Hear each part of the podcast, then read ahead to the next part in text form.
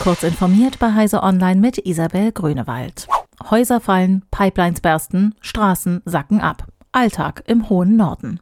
30 bis 50 Prozent der heutigen Infrastruktur in den Landschaften rund um den arktischen Ozean könnten bis 2050 zerstört sein.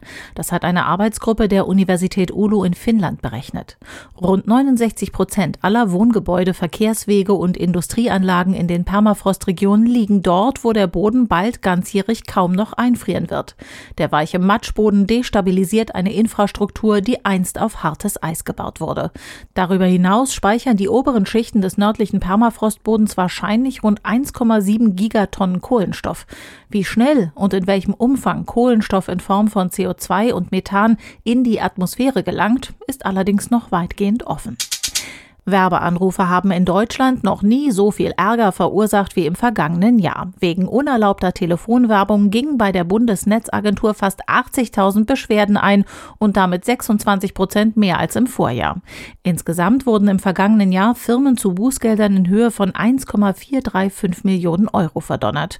Künftig können die Werbefirmen noch stärker als bisher zur Kasse gebeten werden, da sich der Bußgeldrahmen im Dezember 2021 im Falle unterdrückter Rufnummern von von zuvor maximal 10.000 auf nun 300.000 Euro erhöht hat.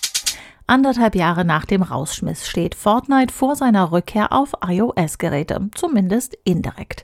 Der Battle Royale Shooter wird ab der kommenden Woche in der Beta des Cloud Gaming Diensts GeForce Now spielbar sein, teilte Betreiber Nvidia mit.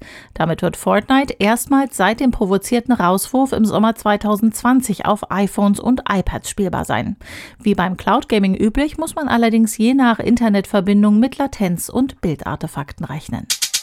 Eine Forschungsgruppe hat bei dem 5500 Lichtjahre von uns entfernten Exoplaneten Kepler 1708b Hinweise auf einen Exomond gefunden. Es ist erst der zweite solche Kandidat überhaupt. Entdeckt hat das Team um David Kipping von der Columbia University die verräterischen Signale bei der Durchforstung von 70 besonders vielversprechenden Exoplaneten. Lediglich bei einem wurden sie fündig. Der vermeintliche Exomond ist zweieinhalb Mal so groß wie die Erde und umkreist den Gasplaneten, der selbst etwa 1,6 Mal so groß ist wie der Jupiter.